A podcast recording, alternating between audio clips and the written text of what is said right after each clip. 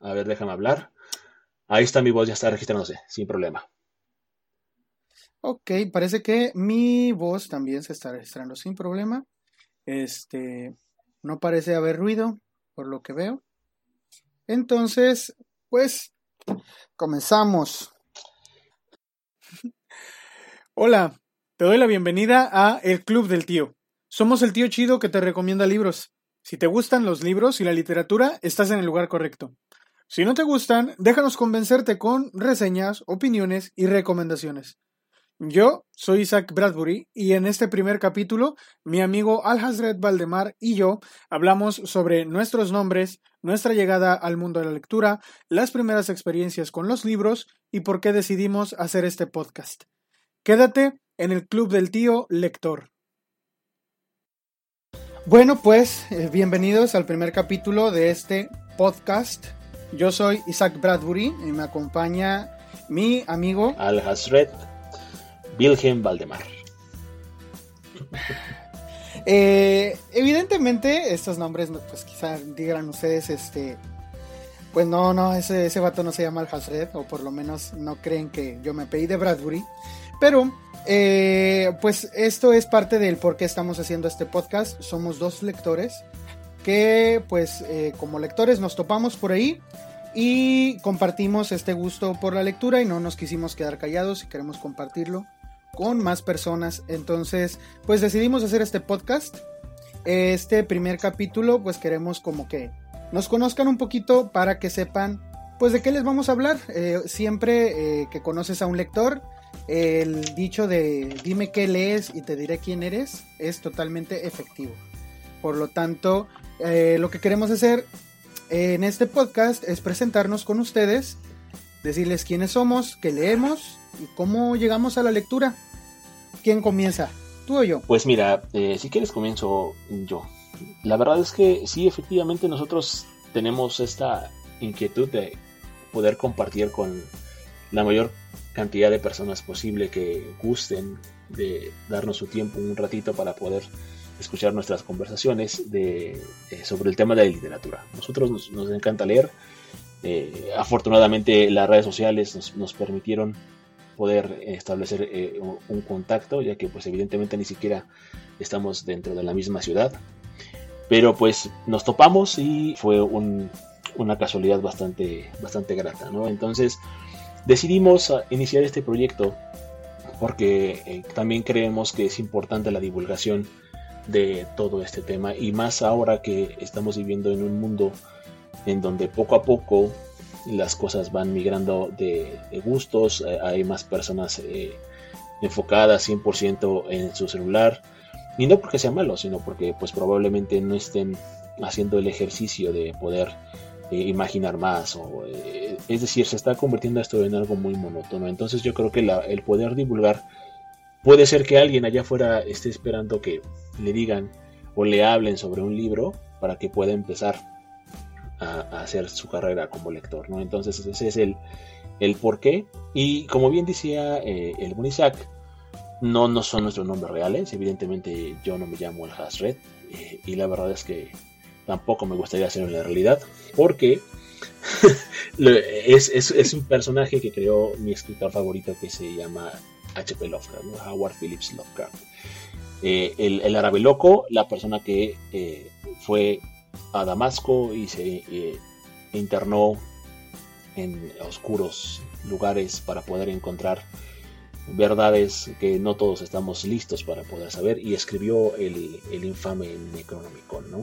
que terminó, según algunos biógrafos, destruido en pedazos por una masa invisible eh, en medio de una multitud de gente, ¿no? Entonces, eh, ese es el porqué Estamos esperando una reedición del mismo. sí, sí, sí. Pero pues no nos ha llegado. No nos ha llegado, ya, ya, ya la pedí a la, librería este, Weird Tales, pero pues no, ni siquiera me contestan mis correos, así que no sé por qué.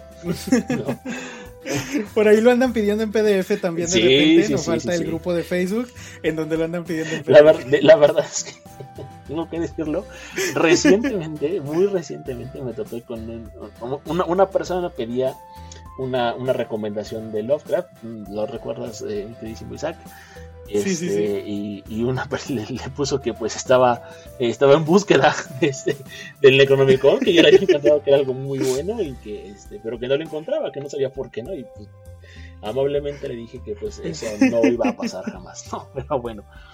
Y, justo por eso es que me, pongo al Hasrat porque creo que es un hombre muy icónico. Creo que dentro de la literatura eh, ha hecho algo que, que, es algo muy poco común, que es justamente esto, ¿no?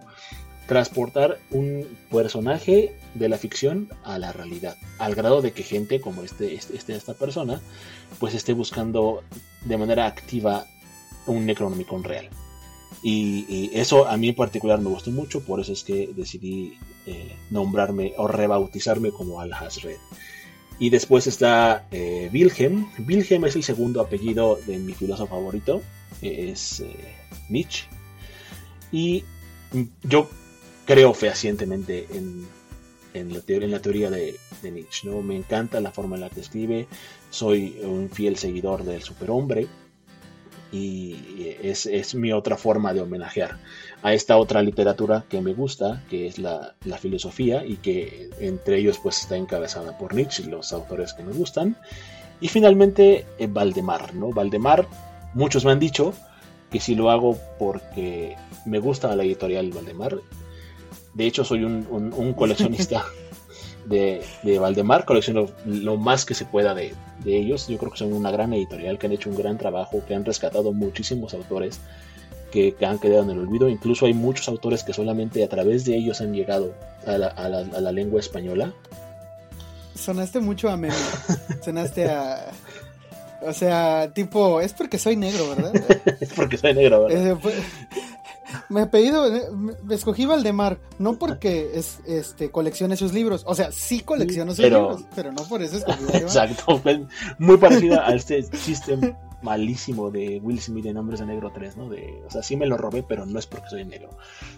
No es porque sea negro, claro. Entonces, eh, pero bueno, no, no, no es por eso, no es por la editorial, es porque hay un cuento de Edgar Allan Poe que se llama El eh, extraño caso del señor Valdemar que habla sobre dos cosas que a mí me gustan mucho, que es la, el tema de la hipnosis y el tema de qué pasaría si hipnotizamos a un moribundo y este moribundo nos empieza a narrar cómo es el otro mundo mientras va pasando hacia allá, ¿no? Entonces, es, un cuento, la verdad, que para mí, cuando lo leí, se me hizo súper, súper interesante. Nunca en mi vida, al menos en, en, toda mi, mi, bagaje, he leído un cuento que tenga todas esas intenciones dentro. Evidentemente hay muchos, hay muchos cuentos que hacen alusión a este cuento, hay muchos otros autores que han retomado partes de él y de la obra en general de Poe, pero eh, yo creo que ese fue, si no sé si fue el primero, pero para mí fue la primera vez que yo me topé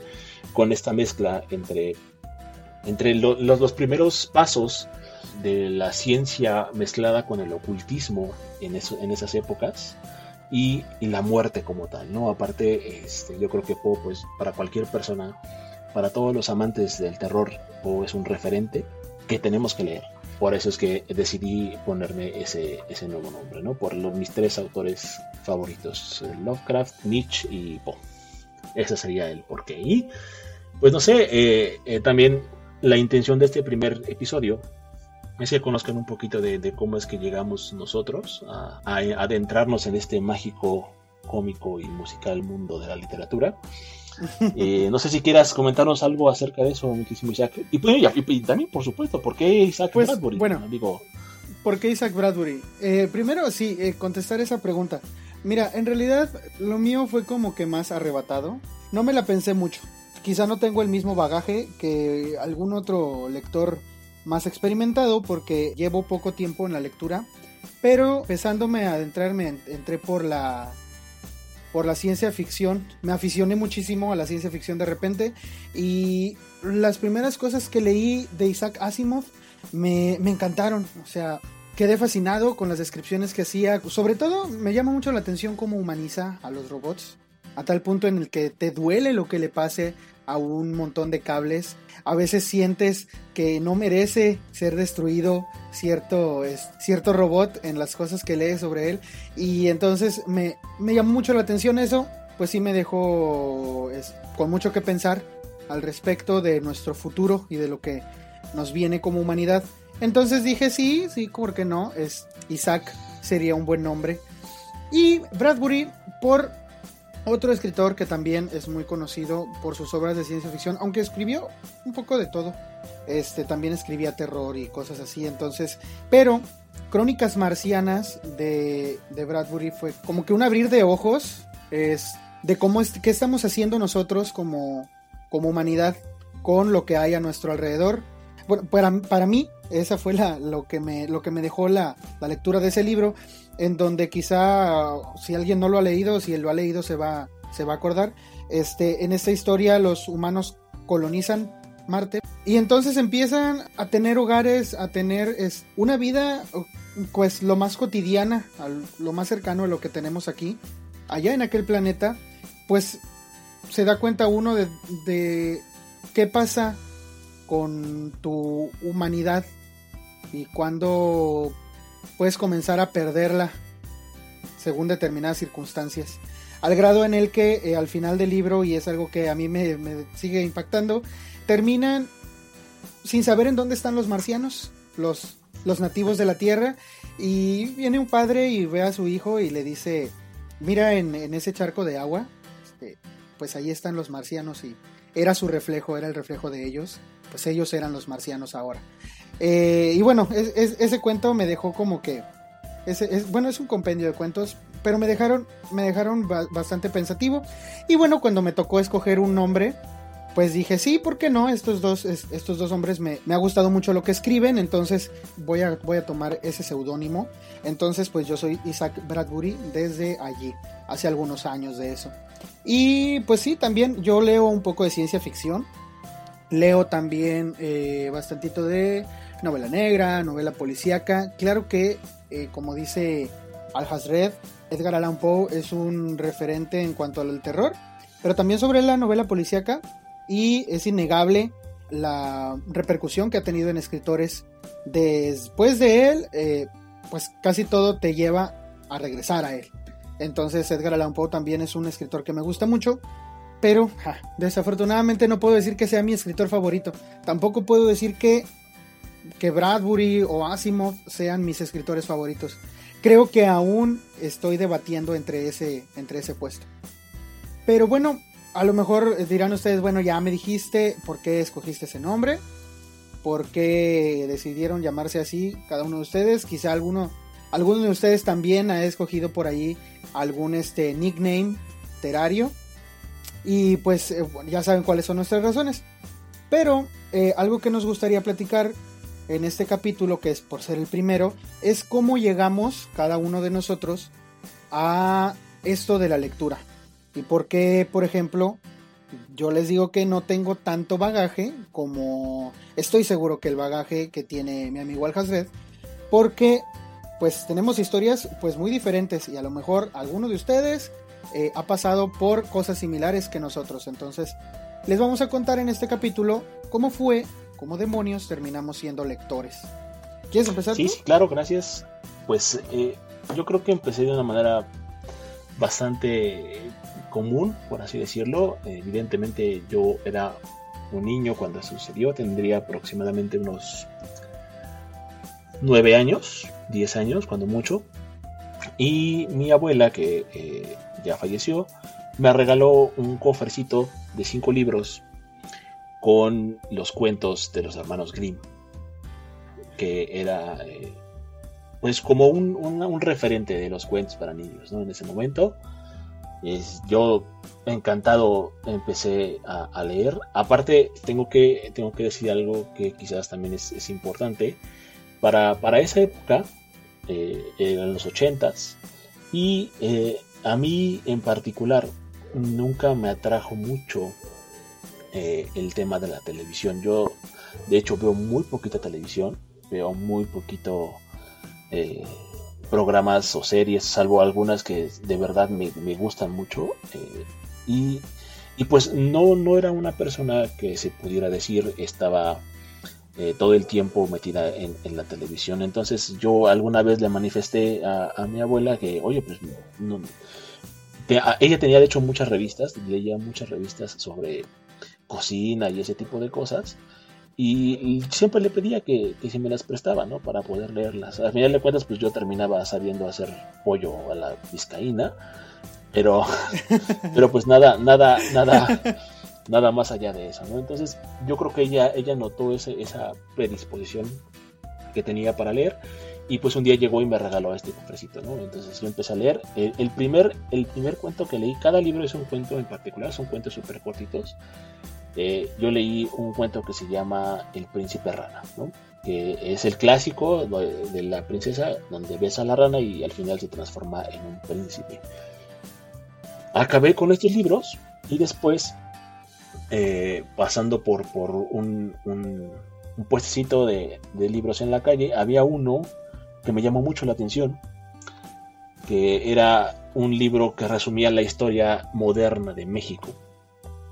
Traía en la portada, me acuerdo muy bien, de hecho, de, estos libros solamente conservo los, los cinco libros que tenía de, de los hermanos Grimm. Los otros sí, aún los tengo, los tengo por acá. Eh, ah, qué bien. Eh, por en algún momento, si es posible, podremos por ahí colgar una foto de, de nuestras ediciones y ya les mostraré cómo son. Y eh, pero los demás eh, ya la verdad es que muy poquitos los conservo, ¿no? Pero eh, en particular este ya no lo tengo, pero me acuerdo mucho que en la portada estaba estaba ahí es, el señor Lázaro Cárdenas del Río, ¿no? El presidente Lázaro Cárdenas del Río. Y justamente el, libro abría con este tema de la expropiación del petróleo, ¿no? Entonces empecé a leerlo, me gustó bastante y ahí fue donde empecé también a descubrir que me interesaba mucho el poder conocer eh, aspectos sobre, sobre los lugares, sobre las, las cosas y en particular el lugar, las cosas donde sucedieron. Entonces a partir de ahí empezó como mi, encaminarme hacia dónde, hacia dónde iba yo a tomar el rumbo de la lectura. Todos estos libros evidentemente me los compraron. Yo en ese momento pues no tenía dinero para poder adquirir mis propios libros. Entonces era, eran libros muy infrecuentes, o sea, yo podía tomar un libro y, de hecho eh, yo releía los libros porque se me, se me acababan. Yo tenía en ese momento quizás una colección de, de 8, 9 libros, quizás, como mucho. Y, eh, y, y los, los releía porque acababa uno y... Estabas como la princesa del cuento de... Ah, ¿cómo se llama? Enredados, creo se llama. Mm. Es una, es, es, otra vez el cuento de Rapunzel. Ah. Eh, este, en donde, donde, canta ella encerrada en la torre. Los libros releeré. bueno. Sí, eh, no tiene nada más, no tiene nada más que hacer, entonces, y solo tiene como 5 o 6 libros y se pone a releer. Bueno, pues entonces, yo soy esa princesa con barba, pero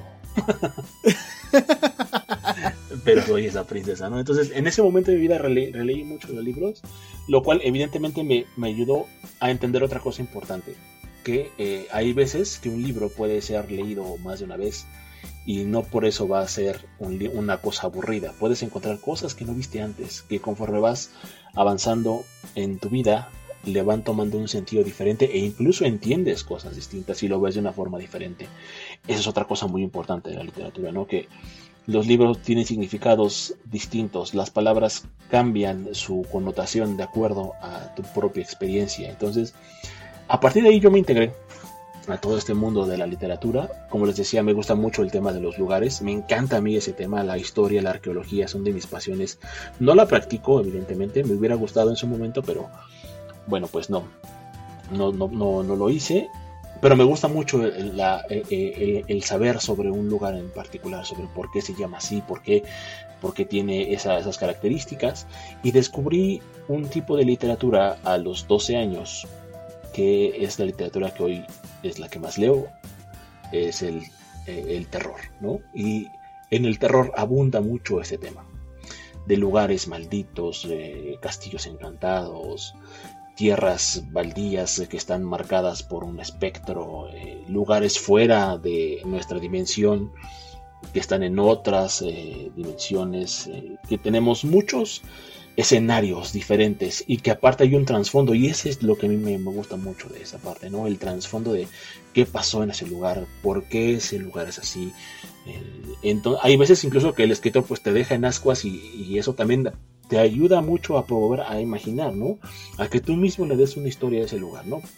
dependiendo de lo que hayas leído en el libro, lo puedes decir, quizás pasó esto, pasó aquello, quizás una guerra, quizás, no sé, una maldición, quizás una invocación, hay, una infinidad de posibilidades. Entonces, yo me hice, me hice amante del, de los libros, de la literatura, de la lectura a través de, de estos, de estos libros, así fue como llegué a, a esta parte. Y pues empecé en, en, medida de lo posible a poder adquirir mi propio dinero. Trabajé algún tiempo en, en, centros comerciales, como, como cerillo, para poder tener mi dinero. Y juntaba durante mucho tiempo, porque desafortunadamente, por lo menos acá donde vivimos nosotros, la gente lee muy poco y los libros son muy caros. Entonces eh, tienes que juntar bastante. Yo me acuerdo que la primera vez que me compré un libro en pasta dura fue cuando tenía como 19 años y fue porque junté dinero de, mi trabajo y aparte de lo que me dieron de cumpleaños, ¿no? Entonces fue el primer libro en pasta dura que fue un libro de Tom Clancy que tengo por aquí que se llama Actos de Guerra. Y lo compré porque en ese momento yo estaba súper, súper... Y sigo de hecho súper... Eh, metido en el tema de la Segunda Guerra Mundial, me encanta, ese es mi... Y va a sonar feo lo que voy a decir, pero la verdad es mi guerra favorita.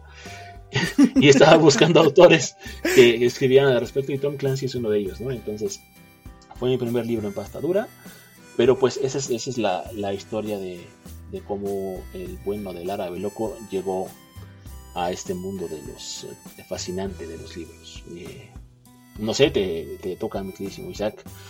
¿Cómo es que descubriste esto? Claro, entonces ya desde ahí, entonces tú desde los 12 años ya eh, quedaste enganchado y ya no Definitivamente, sí, ya, ya fue algo que, me quedó para siempre y que yo creo que muy una, una persona que una vez que se engancha con ese tema, yo creo que muy difícilmente lo va a dejar, ¿no? Porque se vuelve, se vuelve prácticamente una necesidad.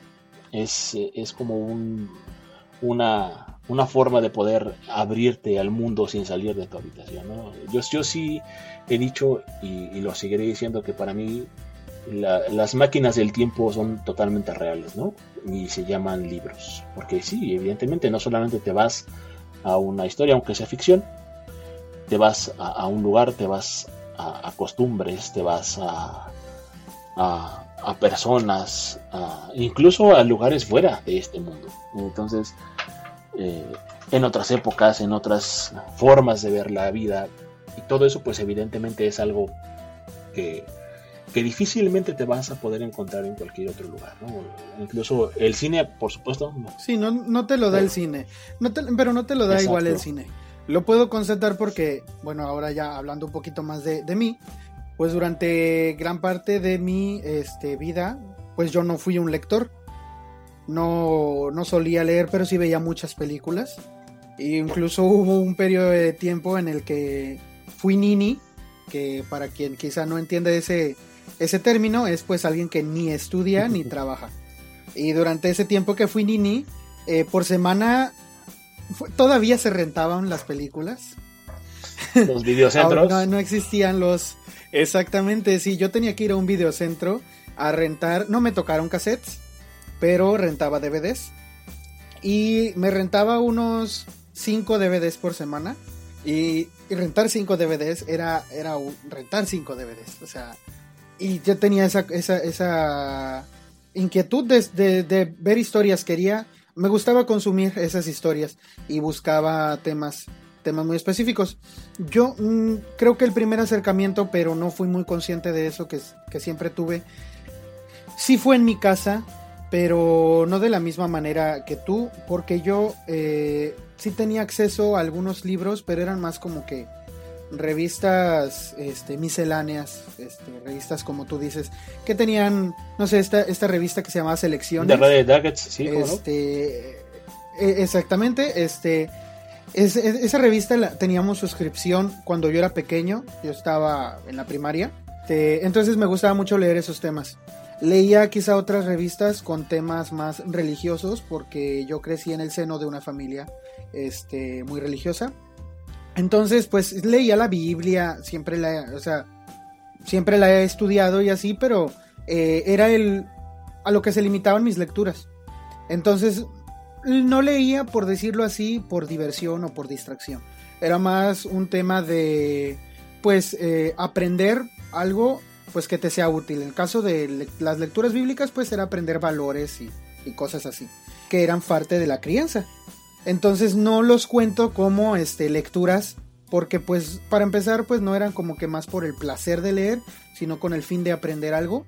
Y pues si tomáramos eso en cuenta, pues todos los libros que leímos en la primaria, secundaria, preparatoria, universidad, tendríamos que contarlos como libros leídos y yo tampoco los cuento. Quizá algunos de ustedes sí contarán.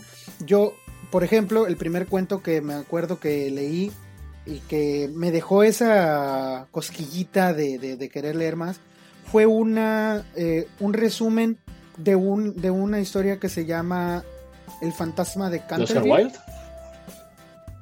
Exactamente, en un libro de lecturas de primaria. A mí me dejó impactado cómo esta chica se, se terminó enamorando del fantasma. Y yo decía, o sea, ¿cómo? Se supone que los fantasmas dan miedo y la familia no le tenía miedo, eran unos eh, eh, eh, eran unos irrespetuosos con el pobre fantasma.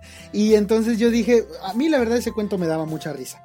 Quizá porque en aquel momento pues estaba leyendo como que una, una adaptación infantil.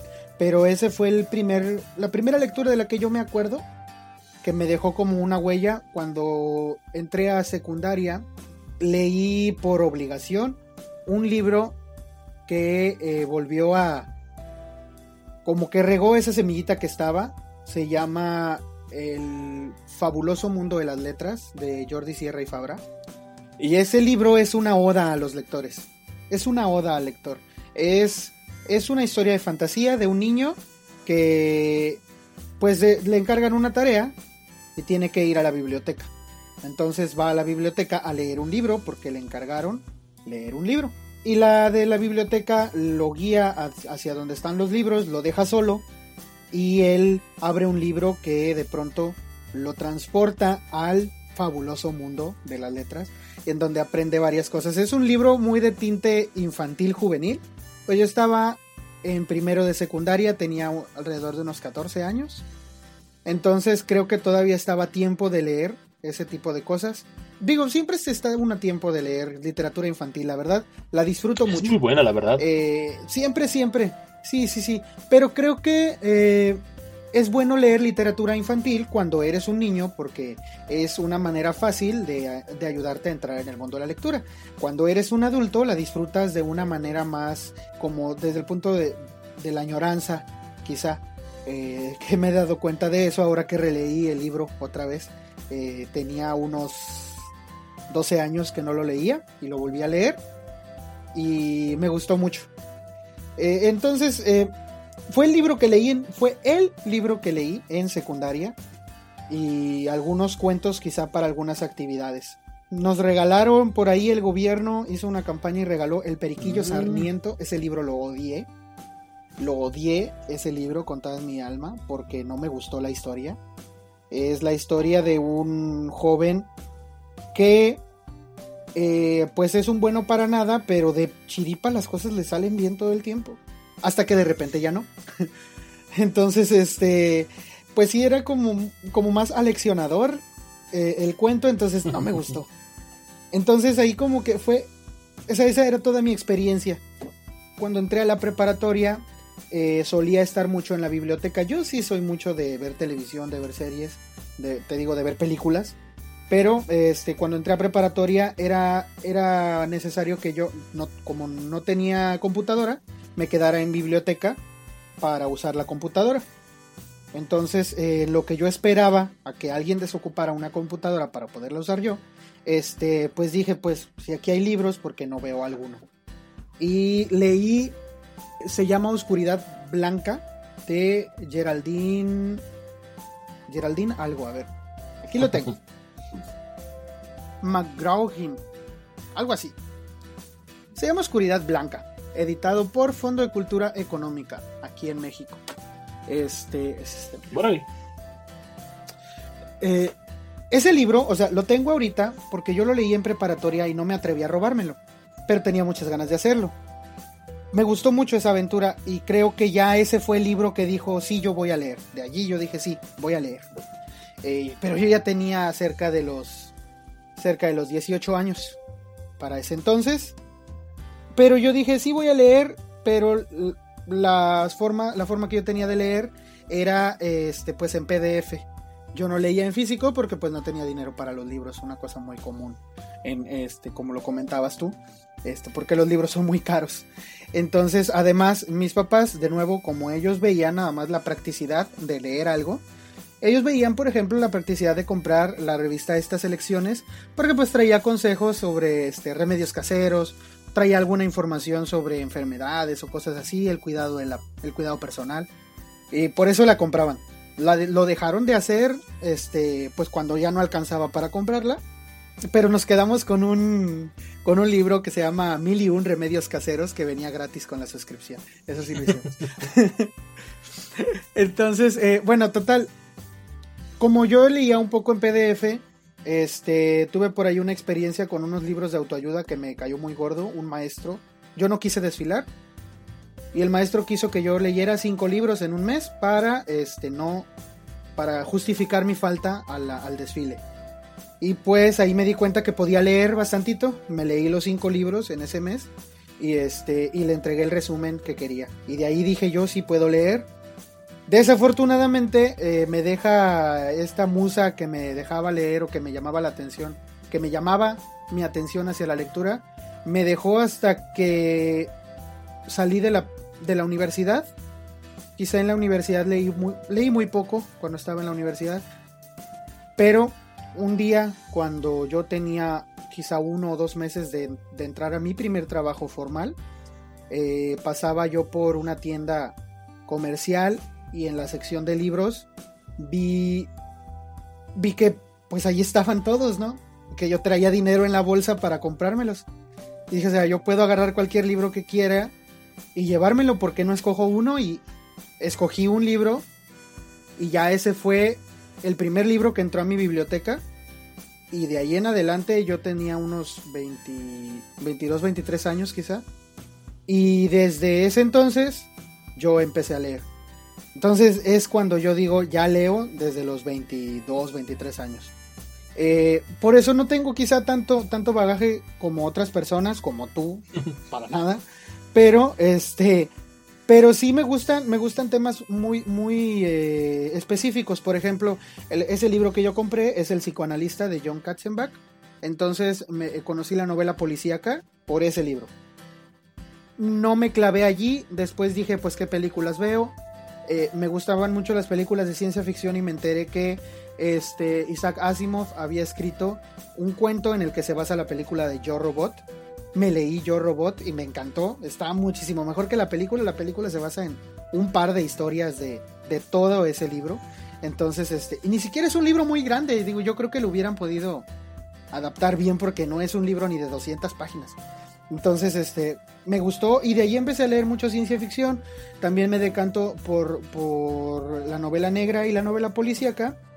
Y un poquito de fantasía últimamente. Claro que he leído como un gusto culposo a novelas juveniles, porque me leí Divergente, me leí Los Juegos del Hambre, y yo ahorita me está viendo con cara de decepción al Hasred, pero tengo que, tengo que decirlo porque es un, es un gusto culposo que tuve, que tengo. Eh, sí me leo de vez en cuando, aunque reconozco eh, la baja calidad de las historias este, por eso digo que es un gusto culposo. Entonces, este, pero sí, es, así es como yo fui creciendo como lector y ahorita, pues no digo que soy el gran lector, pero sí puedo este, hablar un poco más sobre el tema. Desafortunadamente para mí, y es por eso que, agradezco las redes sociales, pues no hay nadie a mi alrededor que sea por lo menos tan lector como yo lo era hace dos años o hace un año, pues menos como yo lo soy ahorita.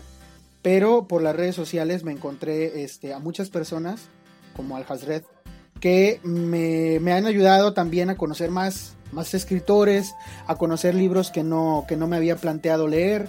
Este, también tengo otros amigos que eh, ojalá y se animen a, visitarnos por acá. Eh, me han regalado algunos libros y pues las redes sociales hacen esto de unir este, a personas únicas y diferentes como nosotros. Únicas y detergentes, serían en los memes. Detergentes, claro. Eh, no, pues es que las redes sociales nos han hecho este favor, porque en la sociedad en la que vivimos no se aprecia mucho a un lector. Y cuando dices que eres lector, pues como que les llama la atención decir, ¿y este por qué? O sea, si leer es muy aburrido. Yo creo que y sí, yo creo que yo creo que eso es uno de los clichés de la lectura, ¿no? Y la verdad es que digo, tomando en cuenta, yo no creo que hayas empezado tarde, mi queridísimo Isaac. Eh, la verdad es que yo creo que nunca es tarde para iniciar con esto. Tampoco es necesario que tengas eh, un, bagaje infinito en los libros, porque la realidad de las cosas es que nunca vas a terminar de leer. O sea, no importa si has leído eh, un libro o si has leído 10.000 libros, nunca vas a acabar de leer. O sea, eh, hay una cantidad incalculable, yo creo que hasta ahora, de libros escritos de muchos y diversos temas, algunos buenos, algunos malos, algunos pésimos, pero es imposible que, tú dejes de leer, ¿no? El, bagaje, en realidad, lo único que hace, hay, hay para mí existen dos tipos de formas de, eh, verla a un, libro, ¿no? Está la literatura, que tengo que decirlo con todas sus letras, es entretenimiento, tal cual, es una forma de entretenerte. Sí, hay, hay literatura de mucha calidad que no nada más entretiene, también te enseña cosas pero eh, en su mayoría tú lees una novela porque te quieres entretener. Es como, como una forma de, eh, distracción. Pero a la vez también es un arte, es una de las artes, de las, de las siete bellas artes que existen en este, en este mundo, por la forma en la que expresa una idea. ¿no? La, una particularidad importante de la literatura es esa, que que quiere transmitir un mensaje, que quiere llegar a un objetivo y aún siendo ficción y aún siendo entretenimiento, te trata de dar una lección, una lección que se ajuste a tus sentimientos, a, tus, a tu vida, a tu percepción, que tú le entiendas, como cuando ves un cuadro, como cuando ves una construcción de algún eh, gótica o alguna construcción renacentista o, o, cualquier otro tipo de expresión de arte, teatro, música, etcétera, te hace sentir algo. Y eso es, eso es algo muy importante porque independientemente de que sea un entretenimiento, es un entretenimiento con, con un, grado que, que, no se va a encontrar en, ninguna otra parte. ¿no? O sea, tiene unos estándares bien importantes. Cada autor que, eh, que escribe y que se ha vuelto un clásico ha tenido esta, pues eh, digamos, particularidad de hacerlo con una forma que mueva sentimientos en una persona, que incluso le cambie la vida a una persona. Entonces, eh, yo creo que este, este cliché de que la lectura es aburrida tiene más bien que ver con el esfuerzo que representa leer hoy en nuestros días, ¿no? Porque pues si hablamos del siglo XIX, pues evidentemente los libros eran algo totalmente común. Eran el, entretenimiento. Eran el entretenimiento, exactamente. Lo, lo, que ocurre con nosotros es que tenemos ya tantas maneras de entretenernos tan diferentes que pues elegimos la que implique menos esfuerzo. Evidentemente implica, tú te puedes leer un libro, eh, el que quieras, vamos a nombrar una de, uno de mis gustos culposos, te puedes este, ver eh, Divergente y te va a tomar una hora y media ver la película, pero te va a tomar una semana leer el libro. Exactamente. Porque es un tochote como de 600 páginas. Entonces, este, ¿qué dice la persona? Pues mejor me veo la película. Pero te pierdes de mucho. Te pierdes de mucho. Bueno, no por Divergente. no, no es que te pierdas de mucho por no leer Divergente. Te pierdes de mucho por no leer el libro en lugar de ver la película. Te pierdes mucho porque no, no comprendes este, la forma en la que transmite los sentimientos el escritor.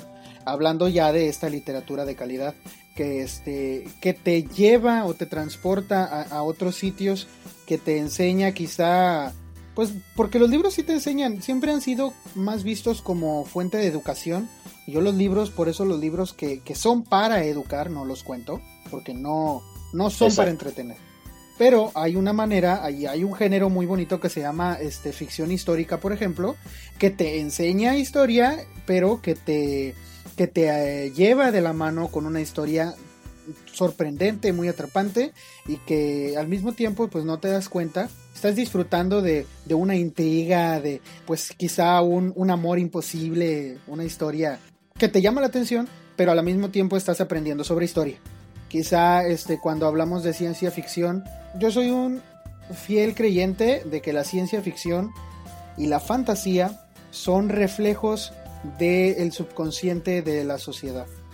Pero, pero desde un punto de vista más filosófico, porque te demuestran cuáles son los miedos de la sociedad en, en, la que fue escrito esa novela. Entonces todo eso lo aprendes si le prestas atención al libro, pero no lo aprendes quizás si ves, si ves la película o ves la serie. Es muy raro que puedas aprender todo eso. Por eso yo sí creo que es total, completamente entretenimiento, pero es entretenimiento que vale más la pena porque te, te ayuda a conectar en, en, en granes o enchufes en tu cabeza que de otra manera no los, no los tendrías. Definitivamente, sí, sí, claro. Entonces, y, y algo, algo también importante de decir es que este, esta forma de entretenerse, eh, como te decía, el arte siempre se va a caracterizar, una por ser bello y otra por tener un mensaje que dar. ¿no? Entonces, no solo se trata de, de poder pasar unas horas, unos días, unas semanas eh, haciendo algo que te gusta, ¿no? sino que también te ayuda a a entender mejor incluso tu propia, tu propia vida, ¿no? A mí hay muchos libros de los que están aquí en mi biblioteca y otros que leí eh, que no los tengo yo, porque quizás también los leí cuando estaba en mi época de estudiante en alguna biblioteca pública por ahí, que, que me dejaron frases, eh, citas, capítulos incluso enteros, que yo podía decir, bueno, es que esto, esto, esto aplicaría perfecto para, para mi vida, ¿no? Y entonces ves el mundo de una forma diferente después de leer un libro incluso hasta podría atreverme a decir que eh, estás tomando experiencias de una persona, estás agarrando a una persona y le estás sacando esa, ese, ese, esa sabiduría que tiene a través de su libro y la puedes claro. aplicar a tu vida, ¿no? Entonces, eso es algo que yo creo vale muchísimo la pena y son cosas de las que pues... ¿Sabes dónde me di cuenta? ¿Sabes dónde me di cuenta de ese punto que estás, que estás diciendo? Eh, en mis primeras lecturas, te digo que leía uh -huh. a Isaac Asimov, leyendo la, el primer libro de la trilogía Fundación, están en una batalla eh, en el espacio. Pues, te digo, estas, estas tipo uh -huh. Star Wars. Entonces el capitán de la nave está desesperado porque los van a, los van a derrotar y no sabe qué hacer y, y, toda la tripulación está pidiéndole una respuesta, que contraataque, que haga algo. Y entonces él dice, no, no voy a hacer nada porque este, tengo que reaccionar con disciplina ante esta situación y necesito las órdenes y bla, bla, bla. Entonces le dice un miembro de la tripulación, le dice, general, no es tiempo para tener disciplina, nos vamos a morir. Y entonces el, capitán, de la, el capitán de la nave le dice, la disciplina, si no la mantienes hasta el, hasta el punto en el que mueres, no te sirve de nada. Y yo dije, puta, sí es cierto. O sea, ¿De qué te sirve claudicar en tu esfuerzo de ser una persona disciplinada si al primer es, tropiezo o, o, o, incluso ante eso, pues ya lo vas a dejar de ser? Si eres una persona disciplinada, pues lo eres y ya. Otra cosa que leí, pero no recuerdo en dónde la leí, fue en un libro, es que tú tienes una, una convicción, una... Ah, ¿Cómo decía? Es que esta frase la tengo más vaga porque no recuerdo de dónde la leí pero decía que si una convicción la dejabas para evitar morir, entonces esa convicción no valía la pena tampoco. Entonces él no iba a tener ninguna convicción por la que no valiera la pena morir. Y creo que también es una filosofía que aplico en mi vida, en mi vida cotidiana, en donde pues si yo no estoy convencido de que por eso vale la pena morir, pues no lo voy Exacto. a creer. O sea, entonces eh, son cosas que yo he visto, que he leído. Quizá, eh, te digo, esta última frase no recuerdo dónde, dónde la leí y me, me duele porque la he seguido buscando. Este, pero fue de alguna de las lecturas de preparatoria, de eso sí me acuerdo. Y, y pues total, estas cosas eh, le dejan a uno una huella que al final lo forman como persona. Exactamente, y, y que definitivamente de alguna manera estás eh, absorbiendo de alguien más, ¿no? Y eso es algo que la literatura, la que está bien hecha, por supuesto, es la que te deja estas, estas enseñanzas. Esta forma de que a través de un medio de entretenimiento que está hecho a través de la disciplina del arte, hablando de disciplina, te va a dejar un, un granito de arena en tu vida que te puede ir construyendo poco a poco. incluso tu personalidad, tu forma de pensar, tu forma de ver el mundo. Porque puede que estés incluso de acuerdo. Eh, eh, les platicaba al principio de, mi nombre. Eh, cuando yo leí la primera vez a Nietzsche, fue cuando dije, bueno, es que este tipo habla mucho de, cómo yo veo el mundo, ¿no? de cómo yo veo ah, las cosas, de, cuáles son las motivaciones que a mí me están llenando todo el tiempo. ¿no? Y en lo mismo pasa con la literatura. ¿no? Hay, hay autores que toman situaciones ficticias, las meten en un libro para poder eh, dar un mensaje, entretenerte, y pasa esto, ¿no? que de repente te topas con citas. Y justo ahorita estaba estaba acordándome de este librito de Bjorn Jorson, que es un, libro que a mí en particular me, gustó bastante porque son un par de cuentos, son un par de cuentos largos sobre la vida en el campo de Noruega del siglo XIX, ¿no?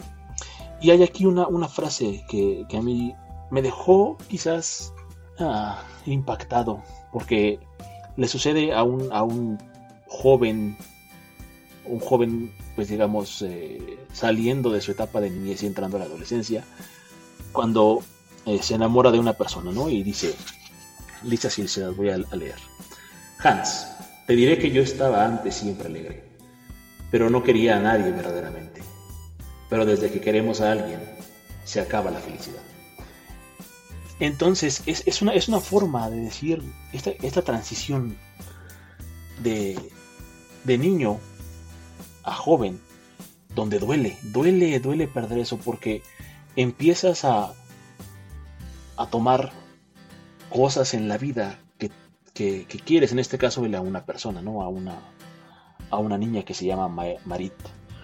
Y la quiere tanto que su felicidad ya no es de él, ya, ya depende de alguien más. Y esto es algo bien, bien importante que desde mi punto de vista aplica para la vida misma en sí, mi vida misma en sí, eh, cuando tú quieres algo, quieres a alguien, eh, ese alguien o ese algo se convierte en algo crucial, valga la redundancia de los algos que hice, ahora eh, es, es, algo necesario en tu vida. Y entonces la felicidad ya no es, ya no es solamente de ti, ¿no? Se traslada hacia diferentes partes, es como dividirte en, en diferentes pedacitos de ti mismo y poner esos pedacitos en otras cosas o en otras personas. Ese es el tipo de cosas que te puedes topar dentro de, los libros y que en tu vida te van marcando, vas avanzando, vas leyendo y cuando relees ese tipo de cosas vas a, a, tener nuevas experiencias con lo mismo. Y, justamente eh, yo creo que este es el objetivo principal de nuestro podcast, eh, el poder transmitir no solamente eh, el hablarles de un objeto que se llama libro, que fue escrito por X persona y que tiene esta o aquella característica, sino más bien de la experiencia que como lectores, tanto Isaac como un servidor, hemos tenido a través de este, este mundo de la lectura y cómo es que llegamos aquí. Sobre los libros que leemos, quizá alguna reseña, este, platicando un poco sobre la historia, eh, pero también hablando más sobre el trasfondo o lo que hemos, lo que vemos rescatable este, a nivel la experiencia que tuvimos en, a leer cada libro. Exacta, exacto. Eh, esa, esa experiencia que, que, nos da leerlo, a veces, a veces la experiencia no, no, no trasciende más allá del, pues estuvo entretenido. Es como cuando ves una película y pues la película no te no te pareció mala, pero tampoco te pareció este pues demasiado buena, pues dices, "Ah, está palomera." A veces hay libros que están palomeros. Creo que para este entonces ya este, pues ya establecimos el punto, ¿no?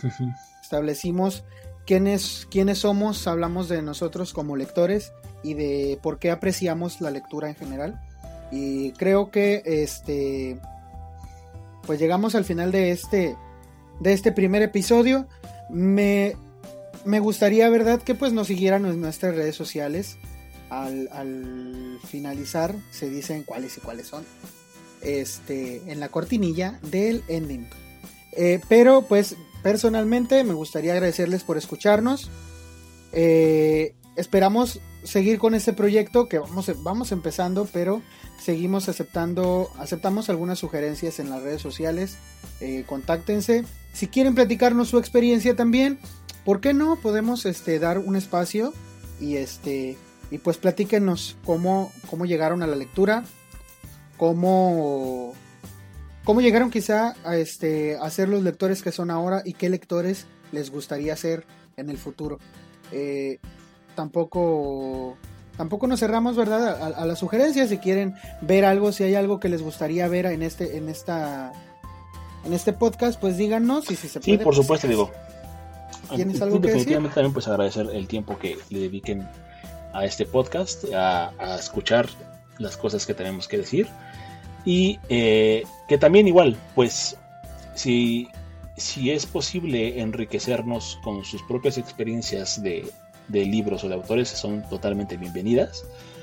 Y, pues nos encantaría escucharlas, nos encantaría leerlas y que también pues evidentemente eh, podamos nosotros enriquecer nuestro propio eh, bagaje y nuestra propia biblioteca, si se puede, ¿no? Siempre, siempre, como lo dijimos al principio, nunca nunca vamos a acabar de leer, siempre se puede leer algo nuevo y pues qué mejor que utilizar este bonito invento de la humanidad llamado Internet para poder establecer una comunicación y aprender más de todos nosotros. Y no me queda más que pues agradecer eh, el tiempo, decir un hasta luego porque aquí seguimos y pues yo creo que en el siguiente episodio entraremos de lleno ya con el tema de de, lo que nos atañe, que son los libros. Sí.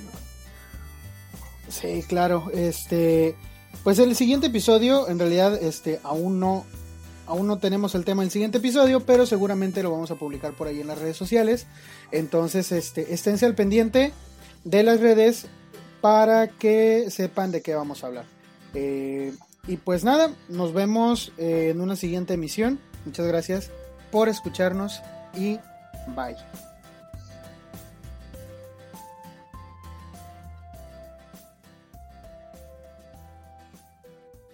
Te recordamos que puedes encontrarnos en la plataforma para podcast que prefieras, Spotify, Apple, Google. Síguenos y danos tu calificación. En todos lados nos encuentras como El Club del Tío. Suscríbete a nuestro canal de YouTube y danos un like en Facebook. Ahí encontrarás material nuevo cada semana que no podrás ver por acá.